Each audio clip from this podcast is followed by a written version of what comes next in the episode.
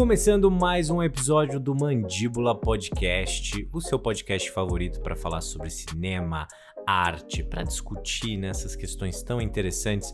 Eu estou aqui com os meus amigos de sempre, Gus Condo. E aí, pessoal, tudo bem? E Herácliton Caleb. E aí, pessoas, tudo certo? O tema de hoje é um tema que o Gus estava esperando desde o começo, né, para poder falar de Vingadores. Hoje a gente vai falar sobre os maiores blockbusters a gente fez uma seleção aqui pessoal, né, dos nossos blockbusters favoritos, os melhores, os maiores. É, hoje vai ser Os um maiores dia. de- dos nossos corações, né? Pelo menos. É, não, mas o legal é que blockbuster você consegue ter uma discussão, né, entre os amigos. Não, mas o meu filme fez mais dinheiro que o seu. Hoje a gente vai falar sobre esses filmes que são conhecidos por não só serem um sucesso de público, mas também um sucesso econômico, não é mesmo? Afinal de contas, a gente tem que pagar o ingresso. E a gente vai trazer aqui esses filmes para vocês, a gente vai falar um pouquinho sobre diversos pontos interessantes por trás desse tema. né? Então, para vocês que acham que a gente é cult demais, hoje a gente vai quebrar isso. Hoje, essa sua percepção será explodida como a estrela da morte. Bora! Quem quer começar? Bom, eu vou começar então, né? Já fazendo campanha para mudar essa imagem que as pessoas têm de mim. Sabe a decisão, Heráclito. Sabe? Muito comercialmente acertada essa sua decisão. Inclusive, eu propus o lance do blockbuster. Queria deixar registrado aí essa informação, entendeu? Porque, né, vamos falar de outros filmes também. Não, o Heráclon tá num, tá num ritmo muito bom. No último episódio ele falou do James Cameron, né? Já trouxe Titanic. Ah, eu acho que sim, hein? O Herácliton, ele tá, assim, redesenhando a sua imagem, né, em Hollywood. As pessoas que viam ele antes como, como um artista sombrio, obscuro, agora ele vem, né, pronto para fazer um musical. Bom, e o filme que eu trouxe é um filme que eu acho assim, cara, muito bom, mas muito bom mesmo. É, eu lembro que quando eu vi esse filme, eu falei: caraca, o cinema pode isso, pode ser tão divertido, pode ser tão espetacular, pode ser tão incrível, pode me dar medo, pode me suscitar tantas sensações, emoções, sabe? Eu lembro que eu assisti isso talvez no início dos anos 2000, que foi Jurassic Park que eu acho um filme estupendo, assim. E é muito louco porque é um filme de 93, né, que foi dirigido pelo Steven Spielberg, que é um dos maiores diretores, né, desse tipo de cinema, esse cinema diversão, né, cinema espetáculo nesse sentido. É um grande diretor, eu gosto muito. E o Jurassic Park, cara, é um filme que foi uma diversão e eu lembro que acho que foi o primeiro filme que eu senti medo, cara. Tem umas cenas assim com dos dinossauros que eles escapam, né? Para quem não viu, mas acho que todo mundo sabe do que se trata.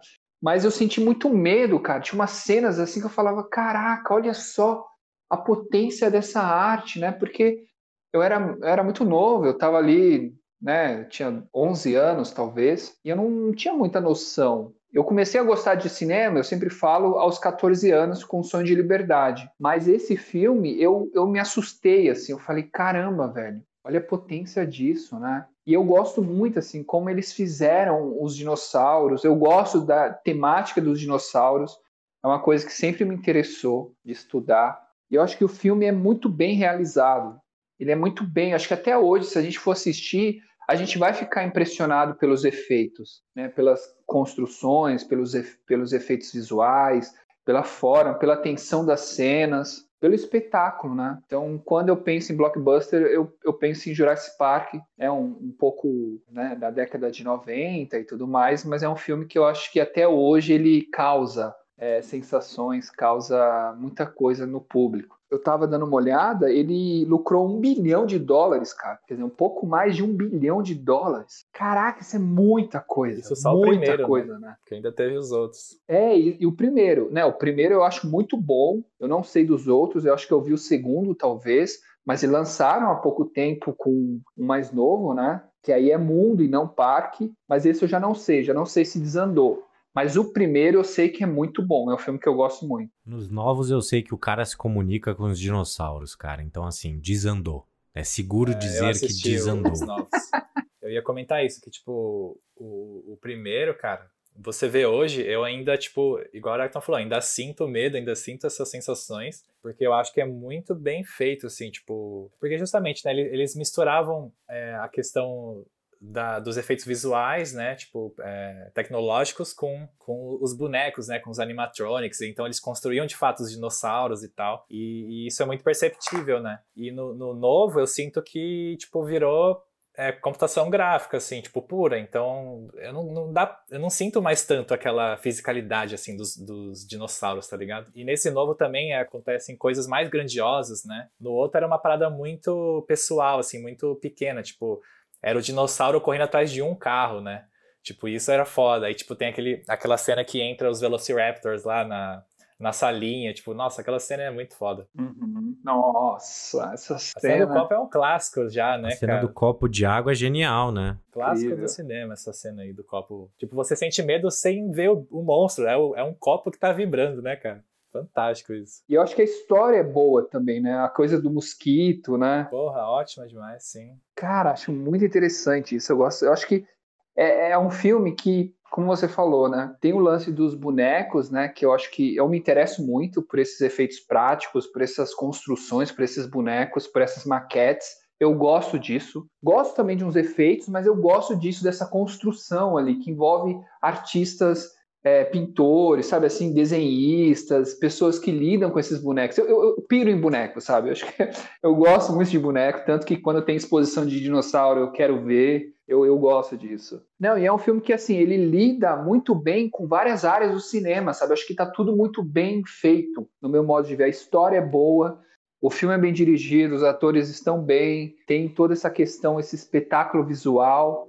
Então acho que é um filme onde as coisas funcionam, sabe? Eu não sei se já tiveram a oportunidade de ir no, no Universal Studios, no parque de diversões. Eu fui, né, quando eu era criança, e algumas outras vezes depois na adolescência, quando eu morava lá no Japão, né? Lá no Japão tem esse parque da, da Universal e, tipo, tem vários brinquedos temáticos, né, dos filmes, tipo, tem do Homem-Aranha, do Jurassic Park, de Volta pro Futuro. E, tipo, cara, é muito foda do, do Jurassic Park, porque, tipo, é, eles recriam, né, as cenas do. algumas cenas do filme. E é tipo, um- é um carrinho que você entra, ele vai passando pelos lugares, assim. E aí, tipo, tem os bonecos, né, dos dinossauros. Então, tipo, é quase que igual ao filme, assim. Os bonecos mexem e eles interagem com você e tudo mais. E, cara, é uma sensação absurda, assim, tipo, de, de grandeza, né? De ver aqueles seres tão grandes e assustadores que, que de fato existiram, né, na Terra. Boa. Eu vou trazer um próximo aqui que, na minha visão, é o que define todo o mercado de blockbusters, assim, que mudou o mercado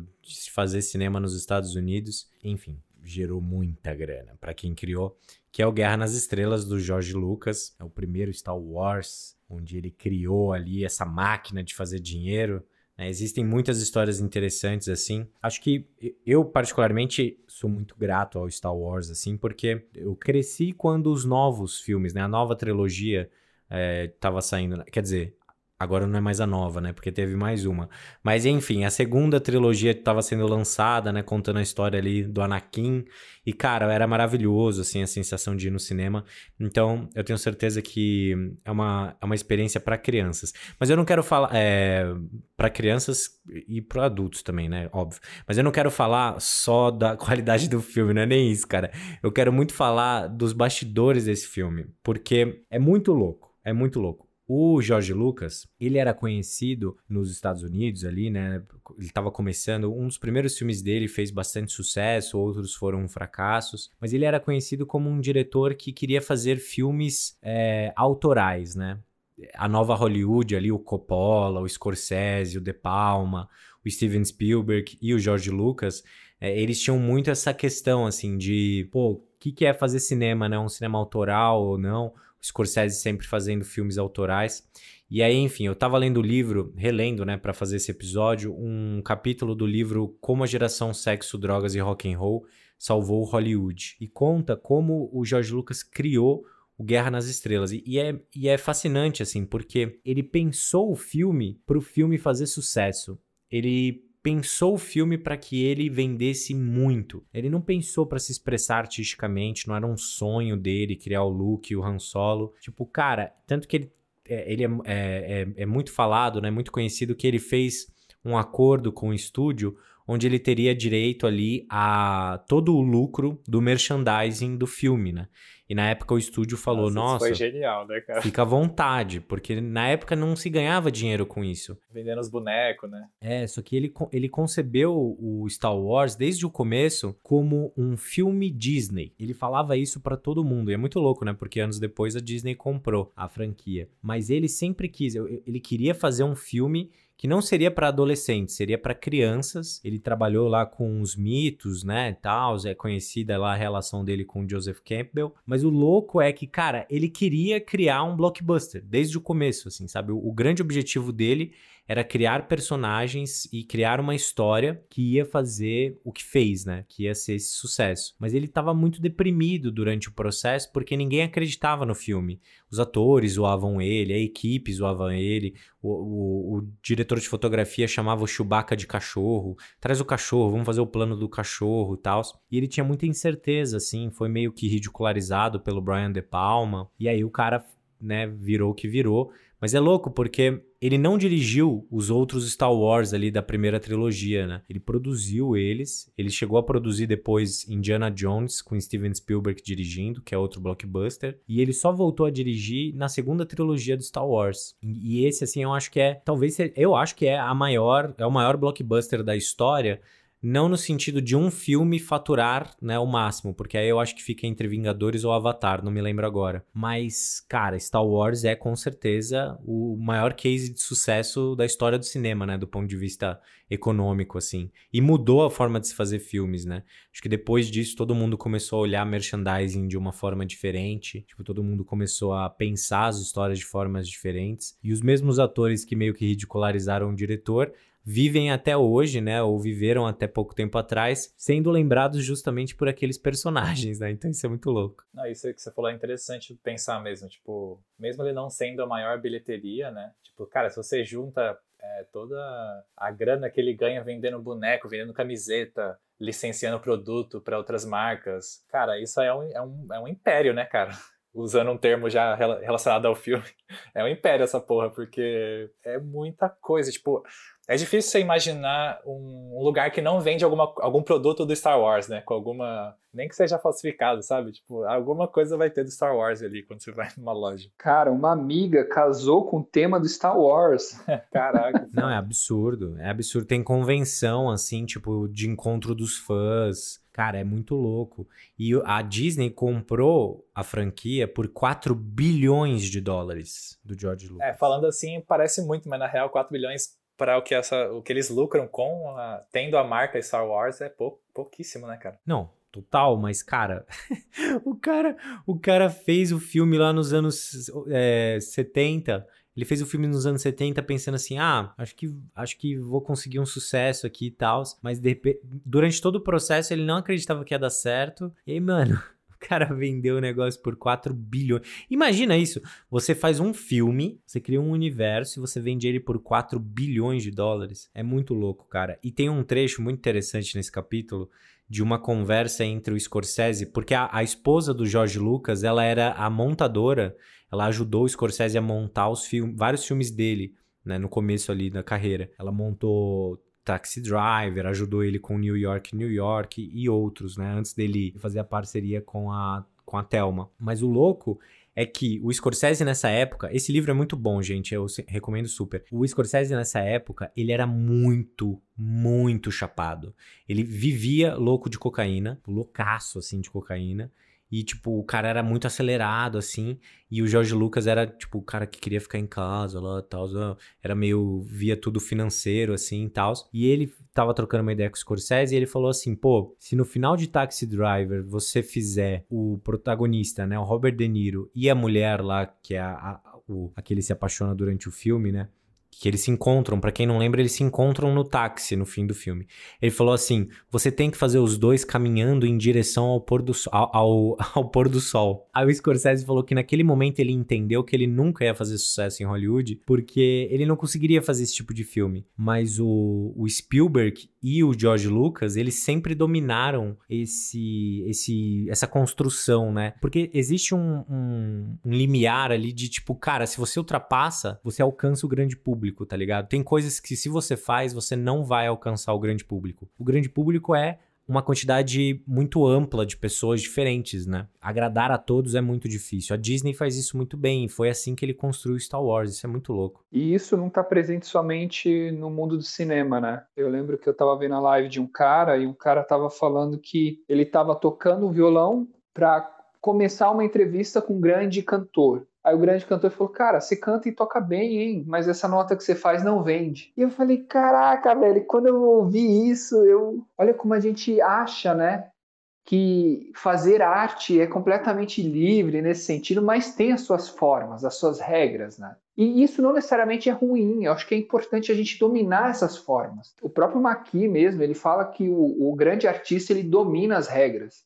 E eu acho isso importante. Então, a gente está falando aqui do, por exemplo, o George Lucas e o Spielberg, eles sacaram ali algumas coisas para fazer sucesso, né? Contar histórias para fazer sucesso, para atingir esse grande público. Eu acho que isso é, isso convém a gente pensar, porque a gente está falando de blockbuster, né? O blockbuster ele consegue se comunicar e eu acho isso, eu respeito muito isso, sabe? Tanto no outro episódio eu trouxe o James Cameron, eu gostaria de conversar com ele, porque é difícil, cara. Você tem que ter uma sensibilidade, estudar muito, entender como chegar no grande público, fazendo e ainda mais fazendo uma coisa incrível, né? Então eu admiro muito, cara. Cara, eu, eu adoro isso. Acho que é uma coisa que vai permear bastante esse episódio, porque a gente cria bastante histórias, né? A gente troca muita ideia, escrevendo os roteiros e tudo mais. E, cara, toda decisão que você toma meio que leva o filme para um caminho, né? A história que você estiver contando não necessariamente é um filme, pode ser uma, um curta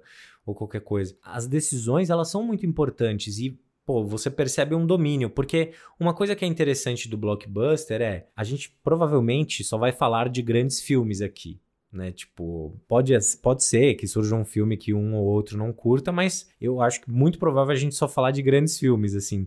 Porque tem os blockbusters que criam tendências e tem os que seguem. Os que seguem, eles já são mais problemáticos. Às vezes os caras só estão repetindo a fórmula.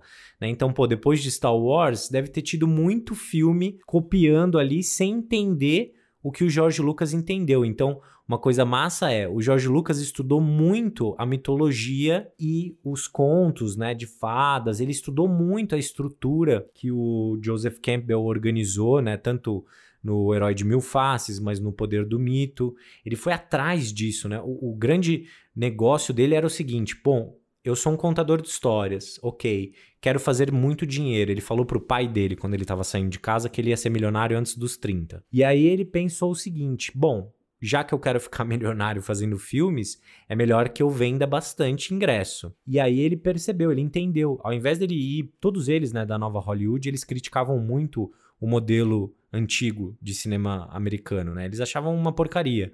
Achavam que os grandes estúdios gastavam fortunas ali para fazer uma porcaria. O que ele fez foi ir no cerne, ele foi, ele foi na fonte, né? Que é estudar é, o, o que o Joseph Campbell é, organizou, né, que são todos os mitos ao redor do mundo e as estruturas, né, as repetições, os padrões que ele encontrou. Então isso é muito interessante, cara. Pô, um cara desse, você precisa estudar o George Lucas, Star Wars e todos os filmes que a gente vai falar aqui para meio que entender, né, pô, o que tem de semelhante entre todas essas histórias, né, no fim das contas. Cara, eu reforço muito isso que vocês falaram, que, tipo, é importante estudar esses caras, é, essas pessoas, né, mesmo que você não queira fazer blockbusters ou que não queira fazer filmes comerciais, né, porque isso, isso é uma regra para muitas áreas, assim, inclusive pro design, né, que é a minha área, que é, tipo, a ideia de que você precisa entender as regras para poder quebrá-las, para desconstruí-las, né, tipo, é difícil você quebrar uma regra, fazer algo novo se você não conhece conhece o, o, o que é feito, o, o padrão ou o que faz sucesso, sabe? Então, tipo, tanto no cinema quanto no design, se você quer, quer fazer um filme que é diferentão, você tem que entender primeiro o que faz um filme não ser diferentão, para você depois quebrar essa, essa ideia, né? Então, por isso que eu acho que assim, esse episódio como um todo é muito importante, assim. Eu já vou aproveitar para puxar que é um filme que é um blockbuster e eu acho que ele quebrou, ele conseguiu quebrar algumas regras, assim, em relação ao gênero dele, né? E o filme que eu trouxe é o Guardiões da Galáxia, que é um filme da Marvel. Eu fiquei muito em dúvida porque tinha alguns filmes da Marvel que eu queria trazer. O Gustavo brincou que eu ia trazer o Vingadores, mas eu pensei, ah, não vou trazer Vingadores, vai. Estou muito decepcionado. Exato. Porque o Vingadores, eu, eu sempre falo dele, tipo, Guerra Infinita pra mim é um dos melhores filmes, um dos melhores blockbusters, sem dúvida. Mas o Guerra Infinita eu acho que tem um problema, que é justamente essa mitologia da Mar criada pela Marvel, né? Tipo, em volta da Marvel com seus personagens que, tipo, que ela foi foi sendo feita ao longo de 10 anos, né, ou mais. E eu acho que o Vingadores, o Guerra Infinita em si, ele precisa um pouco de contexto para você realmente aproveitar aquela obra e conhecer aqueles personagens, sabe? Então, tipo, é difícil eu recomendar o filme para alguém que nunca viu nada da Marvel, sabe? Tipo, mano, vai lá ver o Guerra Infinita. Tipo, eu acho que ele, ele exige um pouco. Isso é ruim de certa forma, né? Que ele exige um pouco de você conhecer os personagens e tudo mais. Mas ao mesmo tempo, quem não. Hoje em dia, né? É, todo mundo sabe, mesmo que indiretamente, né? Tipo, sobre esses personagens que são tão expostos na mídia e tudo mais. Mas enfim, voltando pro Guardiões da Galáxia, é um filme que eu curto muito porque ele funciona sozinho. Tipo, esse é um dos primeiros pontos ele, ele tá dentro ali do contexto MCU, né, do o, o, universo cinematográfico da Marvel, mas, cara, ele funciona muito bem sozinho, tipo, é um filme muito divertido, assim, para qualquer pessoa, assim, e eu acho que ele soube, ele soube que, quebrar algumas das regras que a gente tinha que a própria Marvel veio construindo com os filmes de heróis, né? Então, o Guardiões da Galáxia, né, o primeiro, ele é de 2014, se não me engano, e o, o primeiro Vingadores é de 2012, né? Então ele vem alguns anos, poucos anos depois, e tipo, o primeiro Vingadores ele foi tipo um evento, assim, né? Tipo, um evento no cinema. Tipo, cara, vai ser a primeira vez que vão unir os heróis de outros filmes num grande filme, vai ser um puto evento cinematográfico, não sei o quê. Só que o filme em si, ele tem várias fórmulas que você percebe sendo usadas no filme, tipo, tanto dos outros filmes da Marvel quanto dos que vieram depois, né? Que é, é sempre esse arco heróico muito bem construído dos personagens, aí tem um vilão muito característico e tal. E o Guardiões da Galáxia, eu acho que ele, ele vem para tipo, justamente tirar sarro dos Vingadores, sabe? Tipo, ele vem para zoar os Vingadores e falar, cara, dá para fazer um filme de grupo super-herói sem precisar seguir essas regrinhas que, que o Vingadores segue, sabe? Então, tipo, o filme ele é muito além de ser, tipo, visualmente lindo, assim, porque, resumindo, para quem não conhece a história, né, tipo, é um filme sobre... É um grupo de super-heróis, na verdade, de anti-heróis, né? A maioria deles são alienígenas, né? Tipo, só tem um humano ali no meio, que é o, é o líder, e aí os outros são alienígenas de outros lugares e tal. E aí eles se unem para tipo, enfim, salvar a galáxia, né? Entre aspas. É muito curioso porque, tipo, isso já traz uma, uma parada muito interessante, né? Que no Vingadores eram todos os personagens eram muito parecidos, assim, na questão até visual, né? Mas, tipo, também comportamental, mas, tipo, todos eram humanos, todos têm ali os seus dramas pessoais e tudo mais. Mas no Guardiões da Galáxia, não, cara. Tem, tipo, um personagem que é uma árvore. É uma árvore que se mexe. Aí tem outro personagem que é um guaxinim, que é um mercenário, sabe? Então, tipo, ele já traz essa diversidade foda, assim, dos personagens e é muito divertido ver isso. E, além disso, tipo, o filme ele é meio que um road movie, né? É tipo um road movie no espaço, assim, porque, tipo, não existe um cenário fixo, não existe um ponto fixo. É, tipo, eles estão na nave deles, eles vão passando por vários lugares e, tipo, cada lugar é muito bem criado, assim, visualmente, em questão de direção de arte e tudo mais. Então, cada lugar que eles vão é, é, tipo, um novo mundo ali, que vão, um novo universo que você conhece e tudo mais. E, enfim, cara, é um filme extremamente divertido, assim, tipo, ele é muito engraçado porque justamente ele, ele brinca ativamente com a fórmula dos filmes de super-heróis, né? Tipo, tem umas, por exemplo, dar um exemplo aqui. É uma, é, por exemplo, tem no filme de herói sempre tem uma cena em que os personagens se reúnem, aí um deles dá um discurso motivador para motivar os outros, e aí eles todo mundo se empolga, eles vão e vencem o vilão, tá ligado? Aí no Guardiões da Galáxia não, tipo, eles um personagem tenta fazer isso, ele puxa uma rodinha lá para motivar a galera e, o, e os outros ficam, não, cara, isso aí é besteira, vamos perder tempo com isso não, não sei o quê. E aí, tipo, quando eles vão lutar com o vilão, tipo, eles não lutam, eles começam a dançar, sabe? Pra, justamente pro vilão ficar desestabilizado e falar, nossa, o que, que tá acontecendo? E aí eles distraem o cara, enfim. Ele tem várias dessas, dessas questões que eu acho muito interessantes, assim. E é isso, cara. Eu sei que vocês, vocês dois não viram, né, Guardiões da Galáxia. Recomendo fortemente. Eu vi. Você viu? E o que, que você acha? Eu acho que você conseguiu fazer eu falar que não ia ter filme ruim aqui cair por terra numa velocidade inacreditável. Você acha ruim Guardiões da Galáxia? You broke my heart. Como assim? Guardiões da Galáxia é um filmaço, cara. Excelente ah, respeitado cara, aí por isso. público e crítica. Ah, Gustavo, não. O Gus, você traiu o movimento. Na sua oportunidade de trazer os filmes bons da Marvel, você me traz Guardiões. Eu tento ver todo ano esse filme, porque eu adoro. Pra quê? Porque é incrível, cara. Tem uma árvore falante, cara. Me fala outro filme que tem uma árvore falante. Pô, O Senhor dos Anéis. Eu confesso, É olha, verdade. olha, eu não vi esse filme, mas eu confesso que quando o Gus falou que eles ficam dançando na hora do Eu sei, confronto parece final, idiota, mas é muito bom, cara. É que tem uma parada que também a, a trilha sonora, assim, tipo, eles pegam umas músicas que muito que você não espera, assim, e tipo, enfim, é um filmaço, recomendo. E você citou no episódio das trilhas, não foi? Tem no episódio das música. trilhas, é verdade. No episódio 16, quem quiser ouvir mais sobre. Bom, deixa eu salvar então o podcast, né? Deixa eu salvar o episódio. Tô zoando. É zoeira, Gus. Eu vou assistir esse filme ainda. Cara, eu tive que trazer o James Cameron. E aí eu vou dar uma roubadinha, assim. Eu vou trazer dois, né? Titanic e Avatar. Mas eu quero falar primeiro de Titanic. Cara, Titanic foi um filme. É um outro filme também que eu tenho uma relação afetiva muito forte. Mas assistindo depois de velho, assim, depois de ter estudado é, sobre histórias, eu ainda acho o filme incrível, sabe? Eu acho um filmaço. Eu lembro que eu assisti no IMAX quando foi relançado, isso foi em 2012, 13, por aí. E, cara, a emoção que eu senti de ver esse filme no IMAX foi, assim, inenarrável, sabe? Foi uma emoção muito forte. Eu fui com uma amiga depois de uma aula e eu lembro que eu, eu sentei, cara, e aquele telão, a potência da imagem, né? Porque a gente pensa muito isso, né? Vou fazer um filme, como que eu extraio da cena uma potência na imagem, né? Como que eu construo esse cenário ou como eu encontro uma locação? Como que eu faço os meus atores, meus personagens transitarem e conversarem de certo modo com essa potência, né? Com esse por trás, sabe? Porque isso, isso faz muito sentido, né? Quando a gente vê um filme ou até mesmo um vídeo em alguma rede social, a gente presta muita atenção de forma inconsciente no fundo, no cenário, né? O que que acontece? E eu acho que o Titanic, ele eleva isso, assim. Cara, tem aquela cena que o navio tá naufragando e ele quebra, ele parte ao meio. E você fala, caraca, meu irmão, olha só. E aí eu fico pensando muitas coisas, né? Porque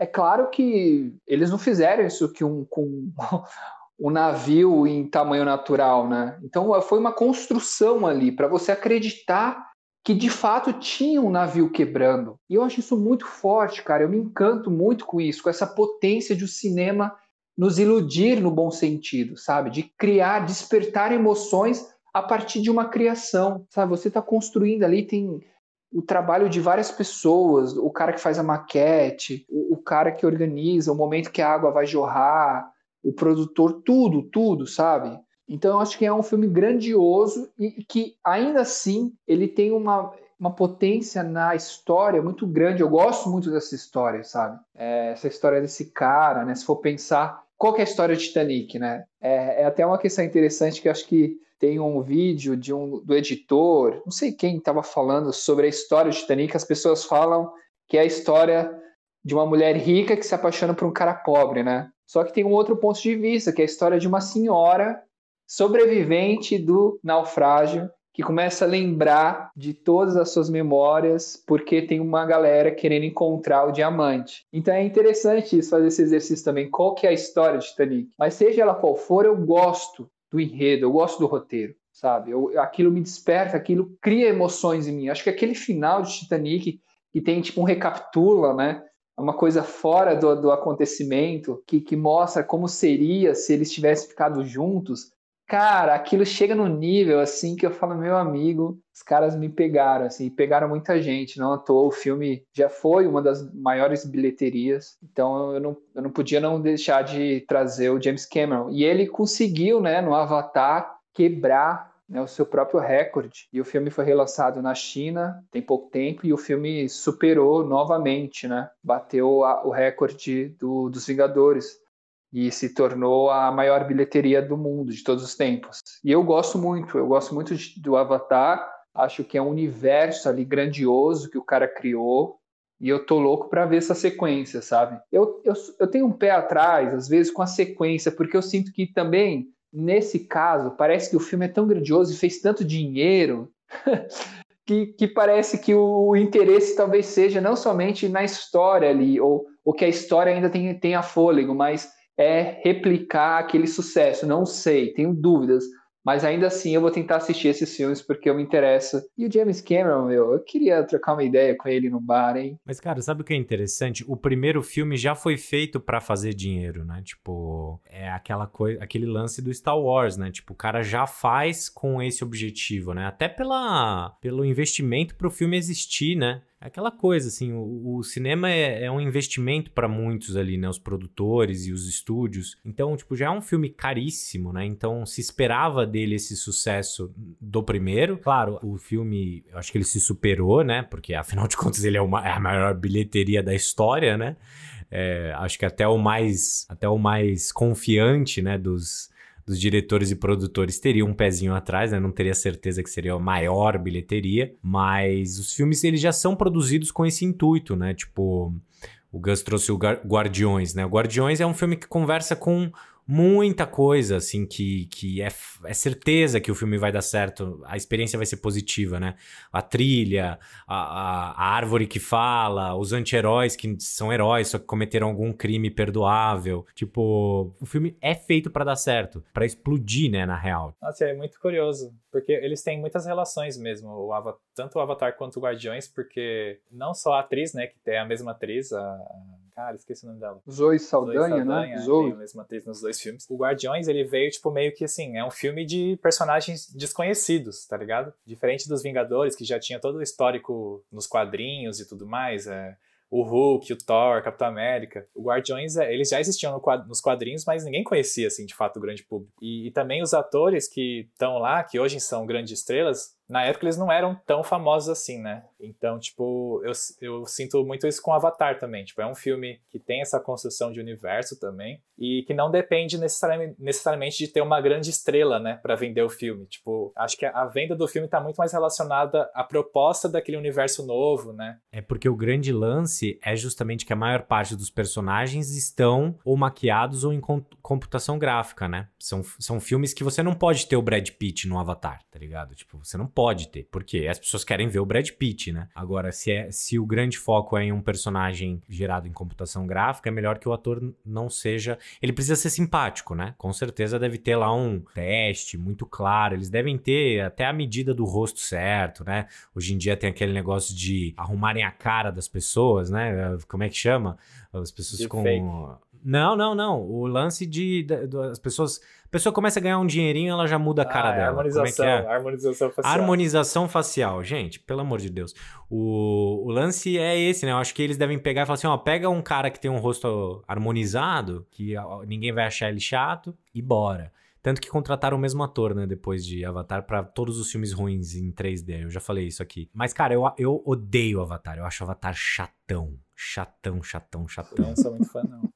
Nossa, eu acho insuportável Avatar, cara. Tipo, óbvio, né? Que o filme é um primor de blockbuster, né? Porque quem sou eu, né, para falar do nesse sentido, mas eu acho o filme assim, putz, ele faz uso de todos os clichês possíveis assim e não de uma forma gostosinha, para mim, né, pelo menos eu não curto o filme.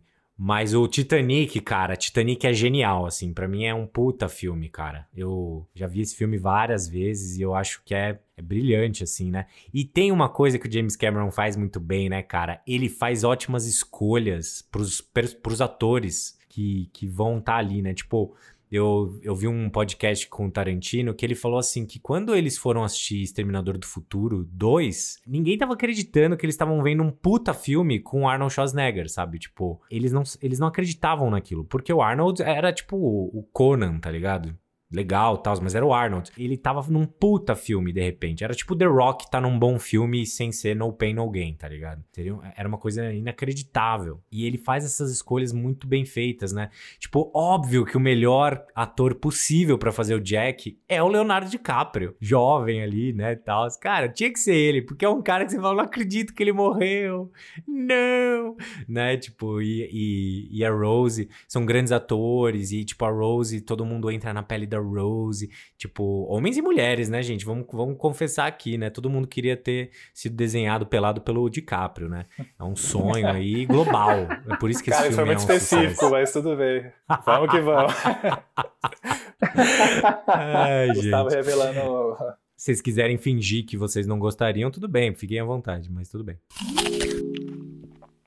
Mas isso você falou uma lance interessante das escolhas, né? Porque você precisa de alguém que demonstre um carisma, que tenha um carisma para o papel. Porque o filme depende um pouco disso. As pessoas têm que olhar e falar, cara, eu, eu, eu compro a jornada dele. Então isso também passa pelo carisma do personagem, da, do ator, né? O ator tem que saber emprestar o carisma. Por exemplo, no Avatar, uma coisa que eu não acho legal é o ator principal. Eu acho ele muito sem carisma eu não acho ele bom ator e eu achei que ele tem zero carisma. Então acho que uma, eu acho que nesse sentido o filme, né, dá uma derrapada, mas eu gosto do filme. Mas uma coisa que eu ia falar é, né, que eu estava falando, de repente, na, das continuações, né? Porque eu sinto que às vezes a, a, continuação, a história já foi contada, só que os caras arrumam ali alguma coisa para contar a história novamente para fazer dinheiro, sabe? Nesse sentido que eu tenho dúvida em relação ao Avatar, se de fato a história, se vai vir uma história interessante nesses próximos, ou se foi uma coisa, cara, fizemos sucesso, vamos, vamos tocar o barco, tipo Piratas do Caribe, ou tipo The Hangover, né? Tipo, tem várias sequências aí que você fala, oi, tem até derivações, né? Mas o primeiro, a ideia é interessante, né? Sim, o que é muito louco, cara, é eu recebo alguns comentários às vezes no canal que eles sempre me impressionam bastante, que é tipo assim, a pessoa amou o Drive, por exemplo, do Nicholas Winding. A pessoa fala, nossa, é muito bom, espero que tenha uma continuação, tá ligado? tipo, eu acho curioso isso, porque um bom filme, a continuação dele é você ver ele de novo, né? Se você... Ah, porque... Muita gente fala isso, né? Ah, por que continuação? Ah, porque eu quero experimentar de novo aquele universo. Mas, pô, assiste de novo. Só que também não é de todo mal, né, a continuação, porque tem, por exemplo, Poderoso Chefão Parte 2, tá ligado? Que é brilhante. Então, eu acho que às vezes as histórias elas têm de fato, né, espaço, né? Vamos ver se Avatar é, vai ter, histórias, né? Histórias, É que algumas histórias, alguns universos, eles são tão, tão ricos que a gente quer expandir, né? Quer ver mais daquilo. Então tudo bem, você pode ver de novo e talvez pegar alguma coisa que você não tinha visto e tal. Mas tem vários filmes que acho que as continuações vêm justamente para tipo, cara, vamos expandir esse universo, vamos mostrar mais como funciona esse mundo. Acho que, sei lá, o próprio Harry Potter acho que é um exemplo legal, sabe? Tipo, o primeiro filme é legal, mas, cara, ele vai expandindo de um jeito que, tipo, existe um universo que perpassa por todos esses filmes, né? Sete filmes, né, que tem. Tá aí um blockbuster que eu não curto, cara. Harry Potter. Ah, eu, eu gosto. Antes de entrar no, Harry Potter, eu queria falar uma coisa. Tem, tem dois escritores que eu gosto que falam sobre isso. Primeiro é o Gabriel Garcia Marques, que ele fala que tem história longa história alongada, né? Então eu acho que isso é interessante, assim. Acho que às vezes é exatamente os caras, não, vamos Piratas do Caribe 7 Velozes e Furiosos, Velozes 11. 9, velho. Tá no 9. Não é um exagero, gente. E tem o Stephen King que ele fala assim, que às vezes você encontra um fóssil que ele pode ser pequeno ou pode ser grande, né? No belíssimo livro dele que é sobre a escrita, que eu recomendo super. Então, às vezes é isso, às vezes você tá cavando e você vai encontrando um esqueleto enorme, um esqueleto de Tiranossauro Rex. Então a história exige ali, ela é, ela é um universo, né? ele exige outros filmes, mas às vezes você encontra um fêmur, você encontra um osso menor. Então acho que tem esse lance também, né? Mas como a gente está falando também de mercado, a grande questão é isso, é como os realizadores conseguem lidar com essa questão, né? Vamos, vamos fazer um outro. E aí eu acho que tem até o exemplo do Breaking Bad, que a galera fala que parou no tempo certo, né? Completou ali o que tinha, contou o que tinha que contar e aí acabou, não ficou alongando várias vezes, né? Foi, fiz, foi, lá e fez um filme merda, né? Que é o El Caminho. Ah, cara, eu gosto do filme, não vai falar mal de ah, Você gosta de Guardiões? O Gustavo, o Gustavo o hoje Gustavo tá gostando tá, tá de mau humor, tá de mau humor. Hoje eu tô revoltos. Exato. É, mas é do fundo do coração, gente. É uma. É, o ódio é sincero o, sobre o El Camino. Mas o. É, total. E o louco, né, desses filmes do blockbuster, que não é uma questão de você. Ah, não dá para continuar. Se você não quiser, eles contratam outros oito roteiristas e eles vão fazer o filme, né? Tipo, cara, não é uma decisão artística, né? É uma decisão mercadológica e tem muita gente querendo trampar. Então, assim, se o. Tem até. Vou trazer aqui o meu próximo filme, aproveitando. Eu trouxe o Tubarão do Steven Spielberg, né? Que é considerado por muitos como o primeiro grande blockbuster, assim, né? Onde acho que foi um dos filmes, assim, que trouxe muito poder junto ali de outros, né? Com, como Poderoso Chefão e tudo mais. Mas, enfim, foi um filme que trouxe muito poder pro Spielberg, porque foi praticamente um acidente, né? O filme ter dado certo, assim. Antes de eu falar sobre o motivo de eu trazer o filme, né? Tem o Tubarão 2 e o Steven Spielberg que ele escolheu não participar e ele não fez o segundo filme, sabe? Mas eles fizeram mesmo sem o Spielberg, porque é aquilo, cara, deu muita grana, vamos fazer, né? E o Tubarão, ele foi um fenômeno muito muito interessante, assim, ele é sempre lembrado, né, como o primeiro blockbuster. Óbvio que o nível dos blockbusters hoje é um negócio surreal, né? Não, é incomparável assim. E também tem um lance de outros filmes que eram muito famosos, né, que foram muito comentados, como por exemplo Psicose, né? Foi um filme que gerou um buzz muito grande, mas Tubarão foi surreal, né? E o mais legal de tudo é que é um filme que ele deu super errado no, dentro do, do making off ali dele, né? Tipo, de fazer o filme foi super difícil e o filme é super é, lembrado por eles não usarem muito o monstro, né? Eles falam assim: ai, tubarão é brilhante, é genial porque o tubarão aparece menos e assim nós ficamos com mais medo, né? Porque o público. É, e de fato, né? Quando o artista dá margem para a mente humana, a gente cria os nossos maiores medos dentro daquilo ali que está sendo proposto.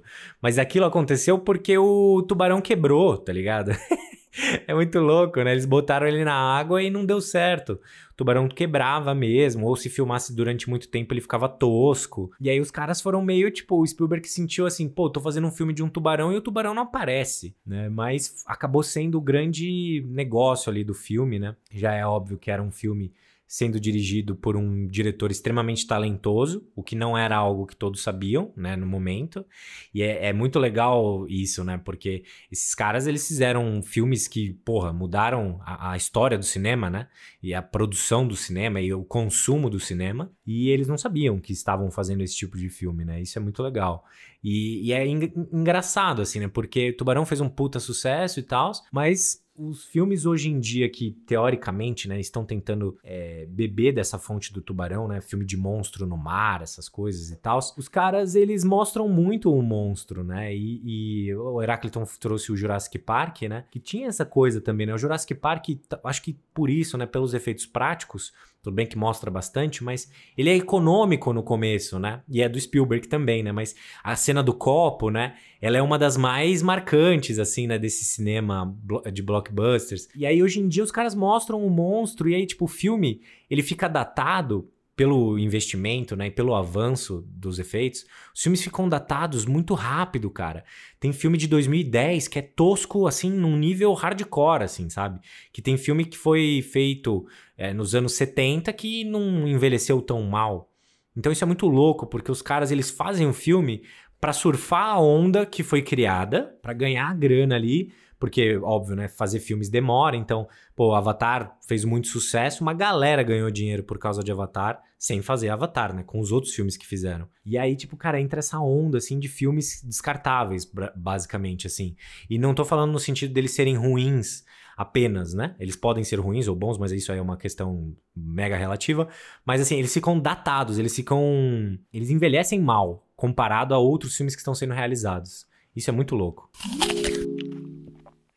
Então, gente, eu, eu fiz uma listinha aqui de blockbusters. Deixa eu ver qual que eu vou puxar. Cara, eu coloquei De Volta para o Futuro, mas eu acho que esse filme, né, esses filmes nessa trilogia merecem um episódio especial. Então, não vou falar dele hoje. Não, em homenagem ao Gustavo, hoje eu vou trazer o Guardiões da Galáxia 2. Eu tinha certeza. Não, brincadeira. Eu sabia. Tô brincando, tô brincando. Mas eu vou trazer um aqui, cara, que é também do Spielberg, eu também concordo, acho que ele é um dos grandes nomes aí de. Ele é o maior, né? Ele coleciona mais blockbusters do que todos, assim. Fez mais blockbusters. E eu curto muito o trampo dele. São filmes que marcaram a minha infância, assim, tipo ET, é, o próprio Jurassic Park. Mas tem um filme dele que eu gosto muito, que é o Minority Report. Eu até fiquei em dúvida se o Minority Report entrava como blockbuster, né? Mas eu vi que realmente era um filme. Entra, entra, é um filme que custou 100 bilhões. Não, 100 Caralho, bilhões, 100 milhões. Elon Musk. Elon 100 Musk bilhões fez. é foda. Porra, dá pra ter. O Jeff Bezos ia pagar o filme, né? 100 milhões, 100 milhões. Caralho, moleque. Faturou 400 milhões, pô.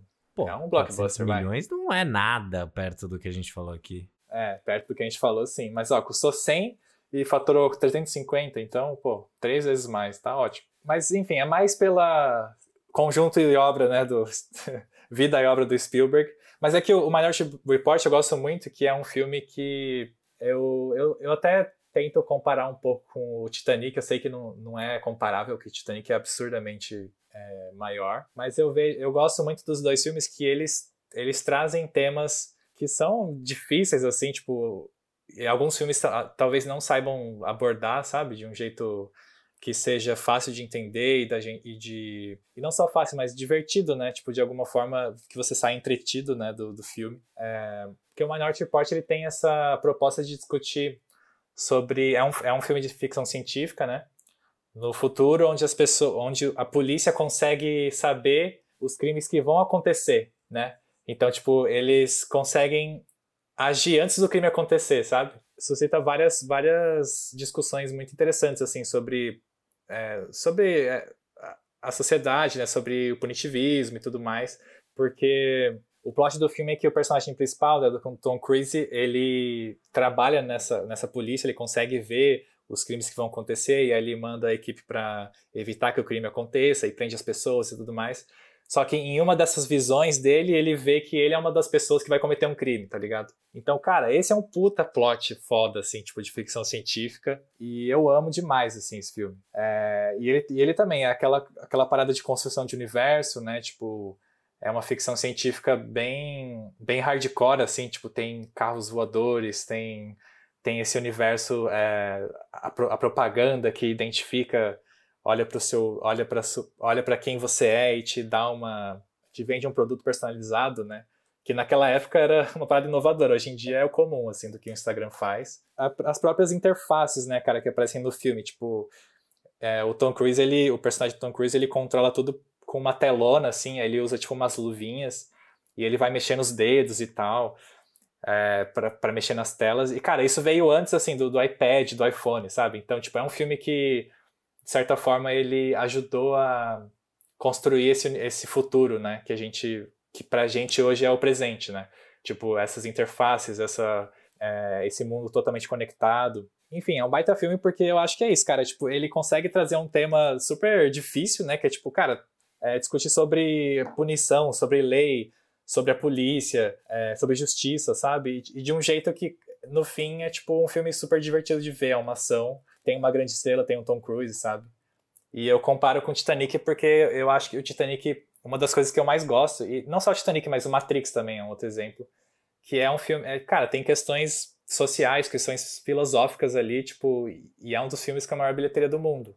Tipo, o Titanic até hoje dá para você discutir sobre como ele, como aquele, o, o ambiente do Titanic, né, era uma representação da sociedade, dividida em classes e tudo mais. Eu lembro, hoje até surgiu nova uma cena, uma cena do Titanic novamente, assim, que era aquela cena em que o um dos caras que é um empresário, ele fala, né, pro o barco tá afundando, e aí ele fala pro, pro cara, ó, se, ele bota um dinheiro na bolsa do, no bolso do cara e fala, ó, me salva aí que eu te dou uma grana e tal, sou um empresário famoso, não sei o quê.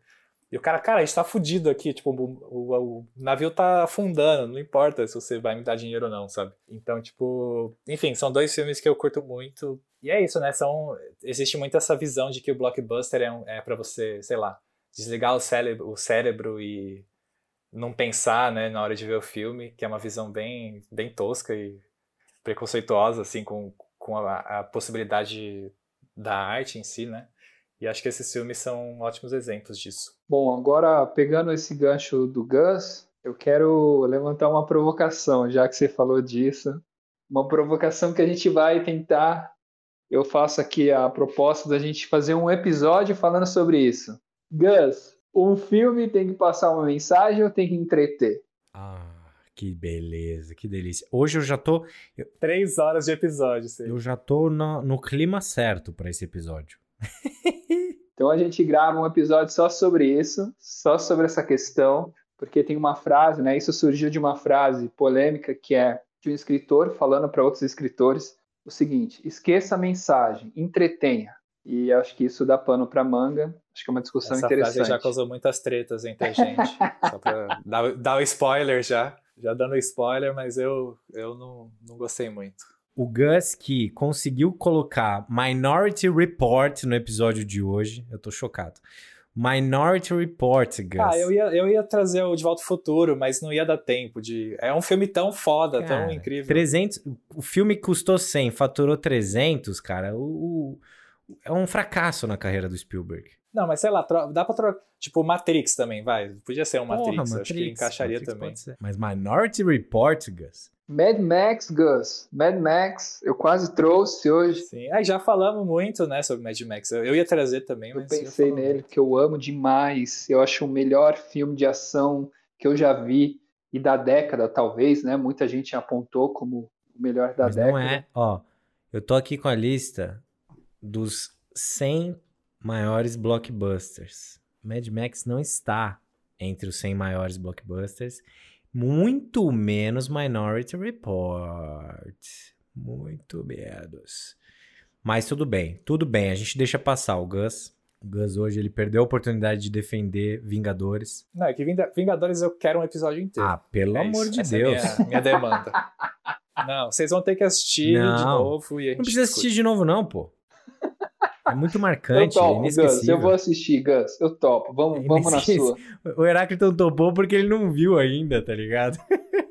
Eu topo assistir. Pô, mas quando o Heráclito vê a Guerra Infinita... Mas não, mas nossa. se é pra fazer um episódio, a gente tem que assistir todos os filmes da Marvel, né? Porque senão a gente não vai entender o último. Porra, então a gente vai fazer em 2024, então, pra ver todos os filmes da Marvel. Não, pô, é só se dedicar aí um- em, no- em maio, tá tudo certo. Um, um, São um filme quantos por filmes? São dia. muitos filmes? Eu não sei nem. Não, mas eu, eu, eu, eu que gosto dos filmes da Marvel não gostaria de rever os Deus filmes me da livre, Marvel. eu tô de sacanagem, gente. Tem muito filme que eu não vi ainda, não posso. Eu acho que a conclusão que, que chegamos hoje é que o Gustavo tá muito mais sombrio, né? E eu tô muito mais, vamos lá, Gus, vamos assistir o filme. Então acho, que, trocaram o jogo Gustavo. virou aí, É o né? irmão O jogo gêmeo dele, virou. virou, gente. Não é o Gustavo, gente, é o, é o irmão maligno do Gustavo que tá gravando. Dá um bom plot, hein, de blockbuster.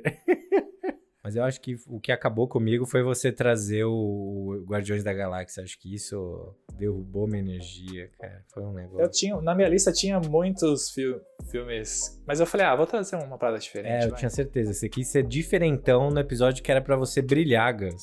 Eu quero ver você colocar na capa lá no nosso Instagram, em arroba mandíbulapod, o Minority Report, Eu pensei do lado nisso. de É blockbusters. é não, Heráclito? Imagina essa divulgação. É, vai ser uma, vai ser uma surpresa. E aí, a gente já coloca na legenda o episódio que o Gus decidiu ousar, né? Ousou sonhar ali Vou que... tascar logo um tubarão ali. Vai ser o tubarão, já decidi. Tubarão, aquela, o cartaz bonitão do tubarão lá, clássico. Estamos batendo papo aqui já. Pessoal, muito obrigado a todo mundo que assistiu mais um episódio do Mandíbula Podcast. Não esqueçam de seguir a gente lá nas nossas redes sociais. Vocês podem seguir a gente no Instagram em mandíbulapod. E é isso. Um beijo.